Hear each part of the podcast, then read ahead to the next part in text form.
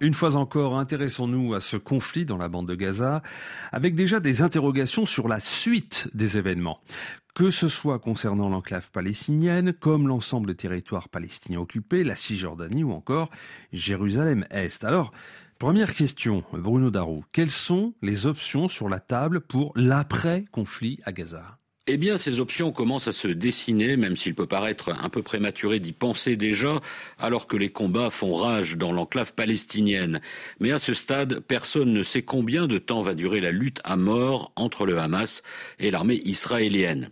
Alors ces options concernent d'abord le sort et le statut de la bande de Gaza à l'avenir, et ensuite la question plus large de la question palestinienne, avec le retour de la solution à deux États laissée sous le tapis depuis des années. Alors d'abord, concernant la bande de Gaza, il y a ce que disent les Israéliens et ce que souhaitent les Américains. Oui, ce sont les seuls acteurs qui ont une influence sur le gouvernement de Tel Aviv. Dans l'immédiat, les États-Unis sont sur la même ligne que le gouvernement israélien sur l'impossibilité d'établir un cessez-le-feu sans libération de tous les otages détenus par le Hamas. En revanche, ils ont fortement poussé à ce qu'Israël accepte au moins d'instaurer des pauses tactiques de 4 heures par jour, ce qui devrait se faire désormais. Pour l'avenir de Gaza, après la fin des opérations de Tzahal, le Premier ministre israélien n'a pas été très clair. Il estime que seul Israël, après avoir éradiqué le Hamas, devra assurer la sécurisation de la bande de Gaza, mais sans réoccuper ni gouverner le territoire, comme c'était le cas avant 2005. Pas question notamment de réinstaller des colonies juives dans l'enclave.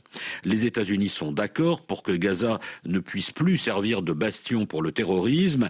Ils souhaitent eux aussi qu'il n'y ait pas de réoccupation de Gaza par Israël, mais ils préviennent également Benjamin Netanyahou, il ne doit pas y avoir un nouveau blocus ou un nouveau siège de Gaza, pas question non plus d'une réduction du territoire gazaoui. Telles sont les lignes rouges tracées par la diplomatie américaine. Et tout cela euh, laisse dans le flou la question de savoir qui gouvernera la bande de Gaza donc après la guerre. En effet, le plus réaliste, mais pas le plus facile, serait sans doute de réinstaller l'autorité palestinienne dans le territoire, sans savoir comment elle serait accueillie si elle arrivait dans les valises de l'armée israélienne.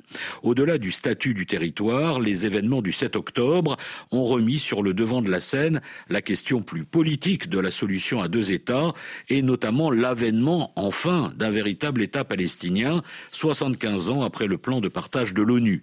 Mais là aussi, la tâche s'annonce plus que compliquée, sauf à organiser des élections dans tous les territoires palestiniens et encore, le résultat ne serait pas reconnu par Tel Aviv si le Hamas pouvait y participer. Côté israélien, il faudrait aussi des élections générales et une autre coalition si on veut un peu sérieusement discuter d'une paix durable. On ne sait jamais, des ténèbres surgit parfois la lumière.